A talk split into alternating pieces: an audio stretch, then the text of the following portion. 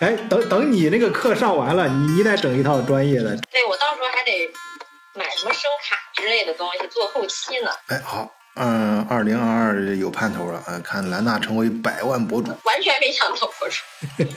你，哎，呃，会好，你现在海德还是在海德堡吗？还是已经回打道回府了？嗯，你们好，元旦快乐，新年快乐！哎，对，新年快乐啊！先给咱们都视角的听友打个招呼。今天兰娜会好，还有颖达和我开个聊天会啊，陪大伙儿一块儿跨年吧，聊聊二零二一。我昨天嗯从海德堡回来的，昨天晚上到家的。嗯。然后昨天晚上和朋友们一起，嗯，在他们家跨年，我们是包饺子，然后喝酒，然后孩子们带着我们玩游戏。击鼓传花，什么开火车，我们都玩了。行啊！今天晚上在我们自己在家里。不错不错，挺好。哎，兰娜，你昨天在伦敦是怎么跨年？听上听你说这个圣诞聚会跟这个呃新年聚会还不太一样。一般来说，通常圣诞节就是 family oriented，然后 New Year's Eve 都是跟朋友去 celebrate。但是我这种孤寡老人，什么节？你孤寡，你不老人啊？你跟朋友你你你你过今年比较特殊。你 你这只 只不过是暂时的单身而已，我也说错了，既不孤寡也不老 也不老老人。等会儿再给你打个征婚征婚广告。我就觉得自己是孤。三十号的时候，我有朋友跟我说，呃，他买了那个一个，他是一个 private private member 的那种 club，然后那个 New Year's Eve 有一个 black tie event，他说他因为他刚从那个从哪儿来着？马尔代夫跟她男朋友回来，就说她那票不想浪费了，就说给我吧。然后我一想着，哎呀，我还要 dress up，我就立马觉得我不要去了。我真是觉得我现在的状态就是孤寡老人状态，就是永远在家猫着。不是你你。哎，不是你刚才说那一套我都没听明白，是是怎么那个那个那个影达，你这个给解释一下，是什么？就是我也没听懂啊，我也没听懂。啊？就哪块没听懂？哎，反正这不重要，不重要啊。反正我们就知道你这是都市丽人啊，这个在伦敦生活非常时尚啊就可以了。房间就是，嗯，伦敦有很多那种。像俱乐部，但是呢，他你你不是谁都能去的，就是你得符合一定标准，你才能去申请做会员。然后你申请做了会员之后呢，你可能有一些 benefit，比如说他有一些活动啊，你你你去参加的时候，当然还得另付费了。然后这个就是人人家去不了，人就问我要不要去，他很浪费他那票，一百多镑买的。然后呢，他跟我说这个今年今年就是 New Year's Eve 就。就是就是 black tie，所以像你你就要你就要就得穿成很正式的那种场合呀，然后那男的都得打个包太才行啊。我一想到这么麻烦的事儿，我就我就给拒了。但是换我以前的话，我可能会玩通宵才回来。结果呢？那那你怎么跨年？怎么度过昨天的跨年？结果我就跟朋友去吃了个呃日本烤肉，吃完了回家看了两集电视剧。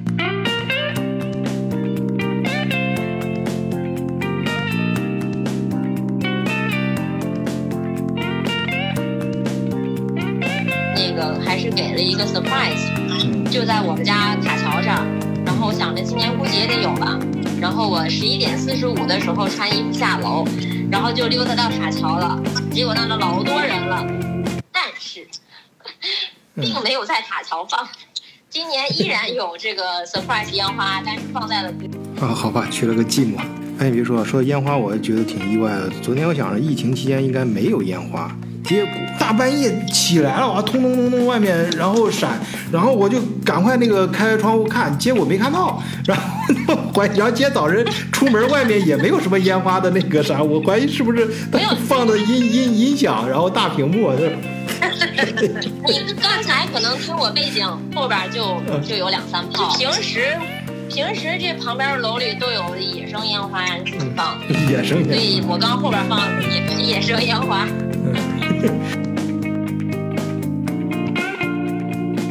哎，你那个日本烧烧烤怎么样？我前两天刚听建真说啊，建真也嗯，之前也上过咱们节目啊，他现在就在曼哈姆讲了他建了一个 新奇的是饭店啊，就是日本烧烤，很不一样。那个鉴真啊，不是鉴真和尚那个鉴真啊。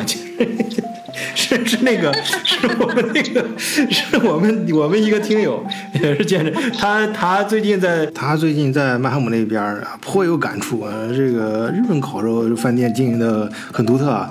以前我们就是哎十年前吧，不是很流行蒙古烤肉嘛，就突然发现这个生日模式呃生意模式之后啊，这温州人就开始攒攒局了啊，在德国一个城市挨一个城市的开，就是投资五十万欧元。呃，大约半年一到一年就能回本儿啊，后面就是净挣净赚了。呃，德国人也很喜欢啊，感觉跟开了免费食堂一样，就特别便宜嘛。因为中国那个就是包那自助的形式吃烤肉啊，有每人。十五到二十欧元，这在德国，你想德国吃个牛排什么的，那烤一片就是这就得这么贵了。然后到咱这儿自助啊，你各种各样的肉，你随便烤，你随便吃。所以德国人觉得这就开了一个公共食堂啊，政府也非常喜欢，也很支持。然后结果这么多年过去，现在发现这个日本人这种烧烤搞得很很很别致啊，人那个日本那个烧烤店人均消费是一百欧元。价格那比咱们那贵出五倍啊！但是真正比较奇特的是说，哎，它并不缺客源，那饭店生意还可以啊，每天客流量还不小，就是这时不时的还真是有人去。嗯，伦敦倒是什么日本烤肉、韩国烤肉都不一样，就是各种，当然有什么巴西烤肉，但是就是我。我们还是一直觉得西方那种烤烤肉都不能入我们法眼，就是他们也主要他那肉也不腌，肉也不烤，就大块大块，就拿那签子给你烤完了。尤其那巴巴西烤肉，就所有味儿，所有肉都一个味儿，然后然后也不配什么东西，然后就就觉得不是他就配什么酱，就不同的味儿就是给你蘸不同的酱。对对对对，就就很粗糙。你像。日本烤肉啊，韩国烤肉，它它首先它光肉它分你哪个部位的肉，人均一百欧的也有，但是我昨天吃的没那么贵，我觉得我们就是吃普通的日本烤肉，人均也就是五十磅吧。哦，五十磅那也很贵了吧，相当于七八十欧元了。可 是这个这个这个现在现在你出去吃一顿饭就是普通的，嗯，你真的是一个人要花个四十磅左右，还就是。不一定喝酒的那种，伦敦现在就是这个消费水水准，就是尤其是他今年夏天开始通货膨胀了之后，嗯，就是整个所有的东西就是明显感觉到饭店这个涨价，嗯。我刚才补充一下，那个现在确实，你别补充，我跟你说，你来，你先你先道道个歉，跟跟两位美女道个歉，你这他妈成保保成你的保留项目了，每次来都每次都是晚来晚了个对，刚才老胡给我打的时候，这个这个叫什么？这个在洗碗。扔垃圾呢，每天还还没有收完，嗯嗯，然后这个叫什么？连线晚了一点，抱歉啊，这个，嗯啊，行，这个你在家里还挺勤快，行好，啊，你刚才说什么？接着补充吧。我刚才是说那个现在确实涨得很厉害。今天中午我们去那个汉堡新汉堡也不是新开的了，就是一家稍微那个好一点的，叫半边天，我们湖南那边的啊，荤菜都是那个二十五欧、三十欧，然后素菜都是十五欧以上。所以我们今天你看这个，我们家里就两个大人嘛，带着孩子也是吃了差不多一百五。现在这个中餐厅真的是明显的涨价，当然就是说水涨船高，什么都涨了，反正没有什么不涨的，除除了工资啥都涨了。对，就是工资没涨。哎，你昨天跨年是怎么过的？昨我昨天就是这个，昨天是请了一个那个我的德语老师，一个老太太，然后来家里，然后我们一起吃了一个晚餐。然后我们之前是喜欢出去那个去个什么 Center Park 啊。就是那种那种有孩子玩那种地方去去过，因为也没有什么经济嘛。啊，今年去年去年都是因为新冠也出去不了嘛，所以的话去年去年还定了，然后定了又被取消了。今年的话索性就没定，所以的话就在家叫了点外卖。呃，本来我显然你都没关注人家朋友圈，我看着了。啊，我确实检讨一下啊，我确实最近。呃，疏于打打理啊，连咱们那个群，我现在回话都很少了。你看最近也很少组织聊天节目了啊，所以请大家多多原谅啊。我也尽量跟大家，呃，以质量啊，更多的干货来弥补这个数量的不足啊。来，那个颖达，你这个。一吃喝玩乐，你是这方面专家呀？你你接着接着刚才说，你说那个日本烧烤怎么地来着？日日料那个啊，巴黎有好几家，那个啊，确实那个日餐的那个铁板烧是，它是这个就是。比那个中国的这个要高级很多。嗯，就是它专门的，就是它就叫做那个呃日餐的，它叫做那个 Taipayaki。它那个 Taipayaki 它是按人服务的，就是有点像我那个你看之前吃那个旋转寿司哦。嗯。但是就是说你有它有专门的一个厨师在你面前帮你。在你面前给你煎好了，然后盛到你的盘子里。哦，对。所以的话，他的那个服务就是他一个他一个厨师只能服务他面前的这么两三桌人，所以的话，他那个服务费就很高。所以的话，这个你刚才说啊，人均一百欧的话，其实像那个巴黎的话，就是有很多非常高档的餐厅在那个日区日日本的那个区，它就是就是根据你吃的这个你点的那个日料，比如说你如果是点和点他那个什么。那个 Kobe 的那个和和牛对吧？如果是和牛鹅肝酱这种鹅肝这种比较贵一些的料理的话，那确实两三百欧的都有。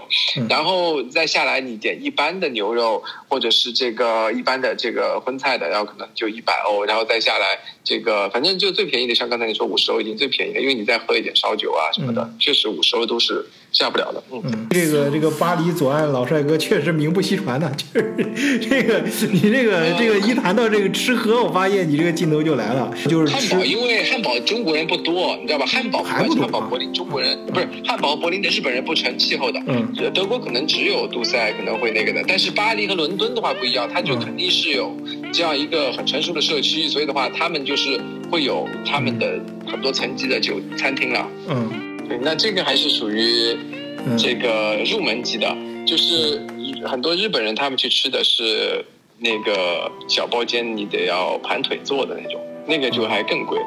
哇，那那那对，那就，哎呀，这个就是说到我前两天过生日，嗯，就是跟朋友在一个日料店吃的，就是周杰伦来开演唱会的时候，他去打卡的日本店，嗯，然后吃了寿喜锅，吃了点烤肉，总觉得什么都没怎么吃呢，然后那那个账单也是挺吓人，我们四个人吃了。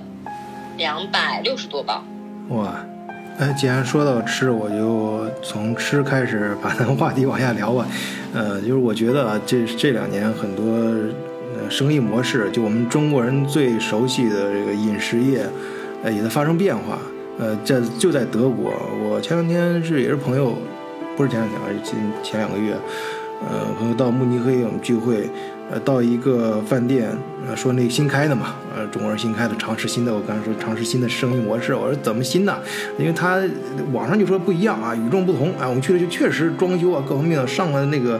呃，饭菜啊，包括它上的饮呃饮料啊，就是茶，就就看着就非非常的高档，非常的就有情调，也不是不是单纯的高档，就有情调。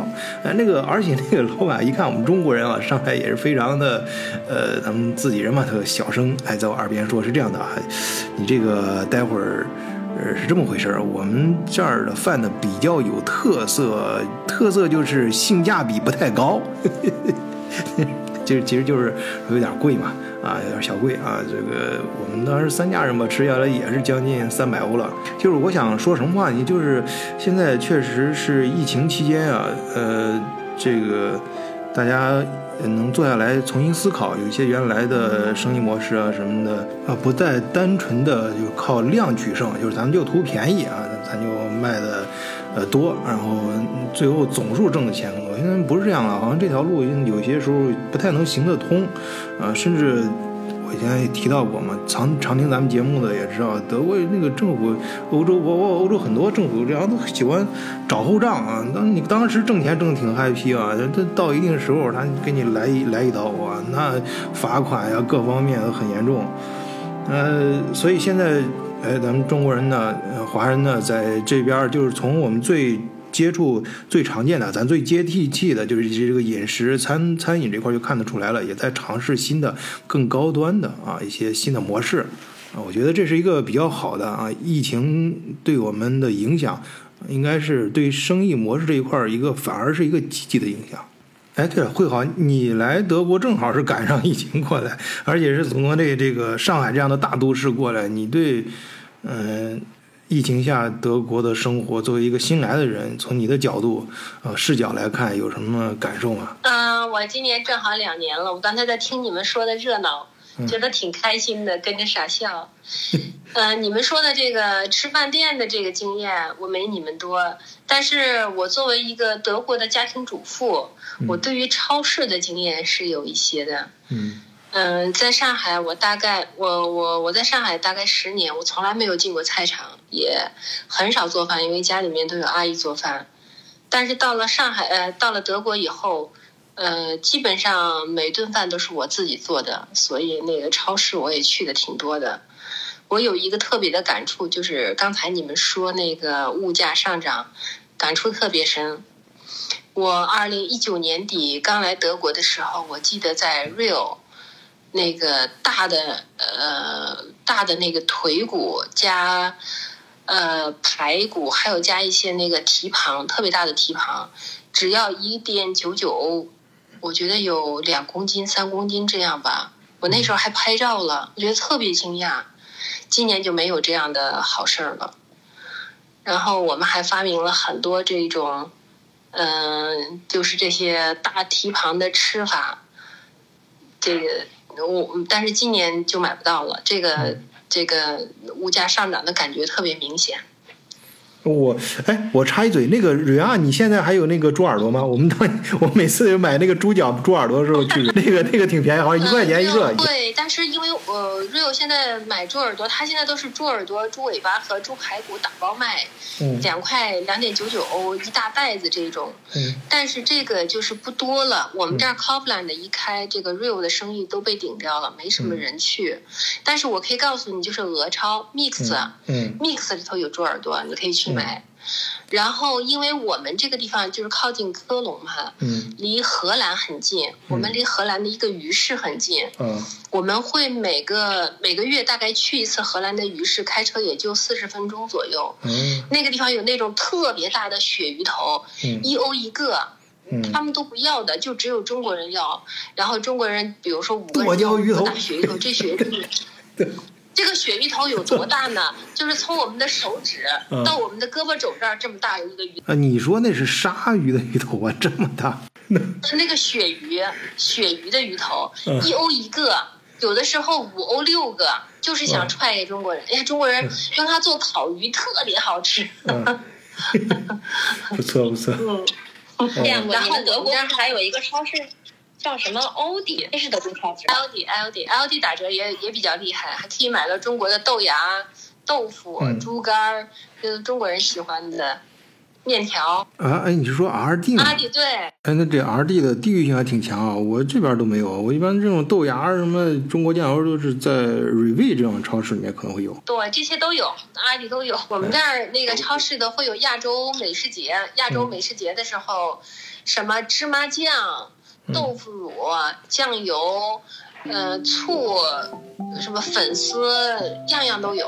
嗯，都打折。我们，我我就觉得你们那儿那个就特别幸福。一个是，呃，每次去科隆的时候，就科隆有那个拉面，就是有兰州拉面，味道还特别正。兰州拉面，老大的碗了，那个碗比头还大，能把头埋进去吃。特别过瘾。是的，我看个压面条机，好多朋友从国内买的那个全自动压面条机。嗯，我那个也也挺牛的，但这个压面条确实好特别好吃。嗯，我我记得我还跟我看到会好发的他的那个麻椒鱼啊，很诱人，我还跟他要了那个配方。然后 本来我想我也想去那个那个去说买你买的那个，后来。就是在汉堡的那个俄罗斯超市，就是那个 Mix，嗯，他是在那个 i d e n 在他在跟跟土人俄罗斯人那个区，然后我担心那边他们的这个可能这个啊感染力会更高一点，我都不敢去。我准备今年等疫苗打的再多一点再去。加强针打了之后再去。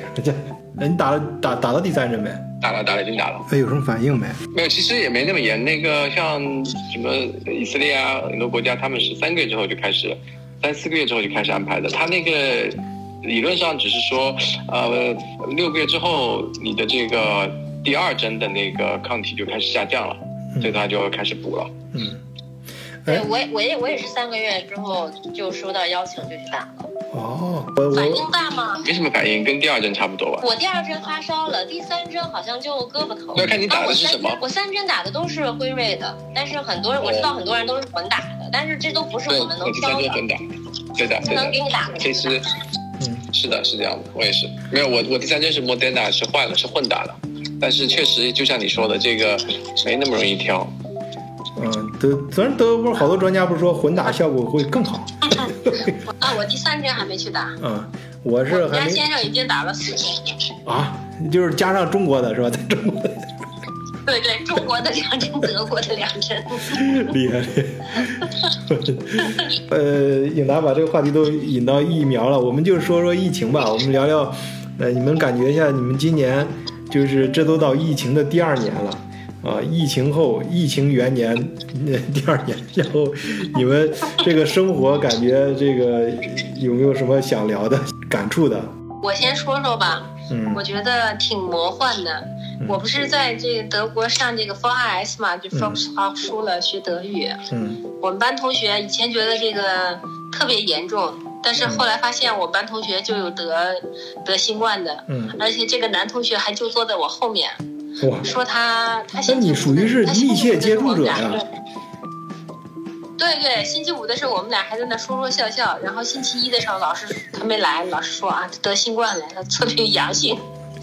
当时，当时确实比较震惊。然后从他测评阳性以后，我们班就每天检测一次，就是发那个检测试剂。检测完以后合格了，其实这个检测也是没有用的，是大家全部坐到班里。然后把口罩摘下来，大家检测，然后检测结果出来以后是阴性，继续上课；是有阳性就走。这个如果传染的话，早就传染了，都骗骗人的。但是连着三天测试，大家都是阳性，第四天就不测试了，就结束了。然后过了两个星期，这个男同学就回来上课了，大家跟他握手的握手，拥抱的拥抱，特别魔幻。欢迎英雄归来。对对对，特别魔幻。然后我们不是还经历了一次毕业考试吗？嗯。